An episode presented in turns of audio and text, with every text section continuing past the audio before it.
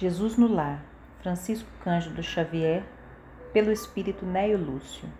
Capítulo 11 O Santo Desiludido. Inclinara-se a palestra no lar humilde de Cafarnaum para os assuntos alusivos à devoção, quando o mestre narrou com significativo tom de voz. Um venerado devoto retirou-se, em definitivo, para uma gruta isolada em plena floresta, a pretexto de servir a Deus. Ali vivia entre orações e pensamentos que julgava irrepreensíveis, e o povo, crendo tratar-se de um santo Messias, passou a reverenciá-lo com intraduzível respeito se alguém pretendia efetuar qualquer negócio do mundo, dava-se pressa em buscar-lhe o parecer.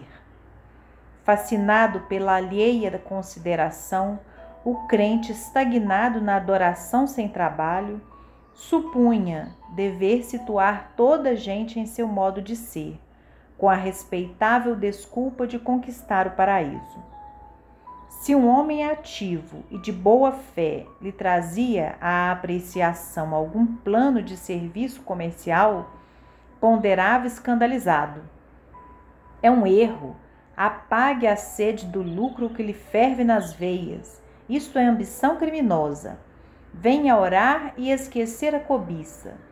Se esse ou aquele jovem lhe rogava opinião sobre casamento, clamava aflito é disparate. A carne está submetendo o seu espírito. Isso é luxúria. Venha orar e consumir o pecado. Quando um ou outro companheiro lhe implorava conselho acerca de algum elevado encargo na administração pública, exclamava compungido: É um desastre! Afaste-se da paixão pelo poder. Isso é vaidade e orgulho venha orar e vencer os maus pensamentos. Surgindo pessoas de bons propósitos, reclamando-lhe a opinião quanto a alguma festa de fraternidade em projeto, objetava irritadiço.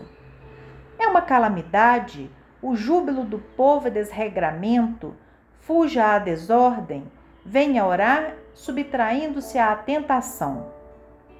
E assim, cada consulente, em vista da imensa autoridade que o santo desfrutava, entristecia-se de maneira irremediável e passava a partilhar-lhe os ócios na solenidade, em absoluta paralisia da alma.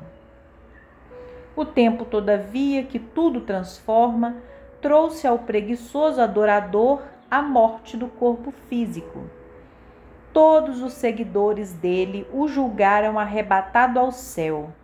E ele mesmo acreditou que do sepulcro seguiria direto ao paraíso. Com inexcedível assombro, porém, foi conduzido por forças das trevas a terrível purgatório de assassinos. Em pranto desesperado, indagou, à vista de semelhante inesperada aflição, dos motivos que lhe haviam sitiado o espírito em tão pavoroso e infernal torvelinho, sendo esclarecido que, se não for homicida vulgar na terra, era ali identificado como matador da coragem e da esperança em centenas de irmãos em humanidade. Silenciou Jesus, mas João, muito admirado, considerou: Mestre, Jamais poderia supor que a devoção excessiva conduzisse alguém a infortúnio tão grande. O Cristo, porém, respondeu imperturbável: Plantemos a crença e a confiança entre os homens, entendendo, entretanto, que cada criatura tem o caminho que lhe é próprio. A fé sem obras é uma lâmpada apagada. Nunca nos esqueçamos de que o ato de desanimar os outros nas santas aventuras do bem é um simples dos maiores pecados do poderoso e compassivo Senhor. A fé sem obras é morta. Lembremos disso. E jamais desanimemos os nossos companheiros. Sigamos todos no bem, com paz e saúde. Grande abraço a todos.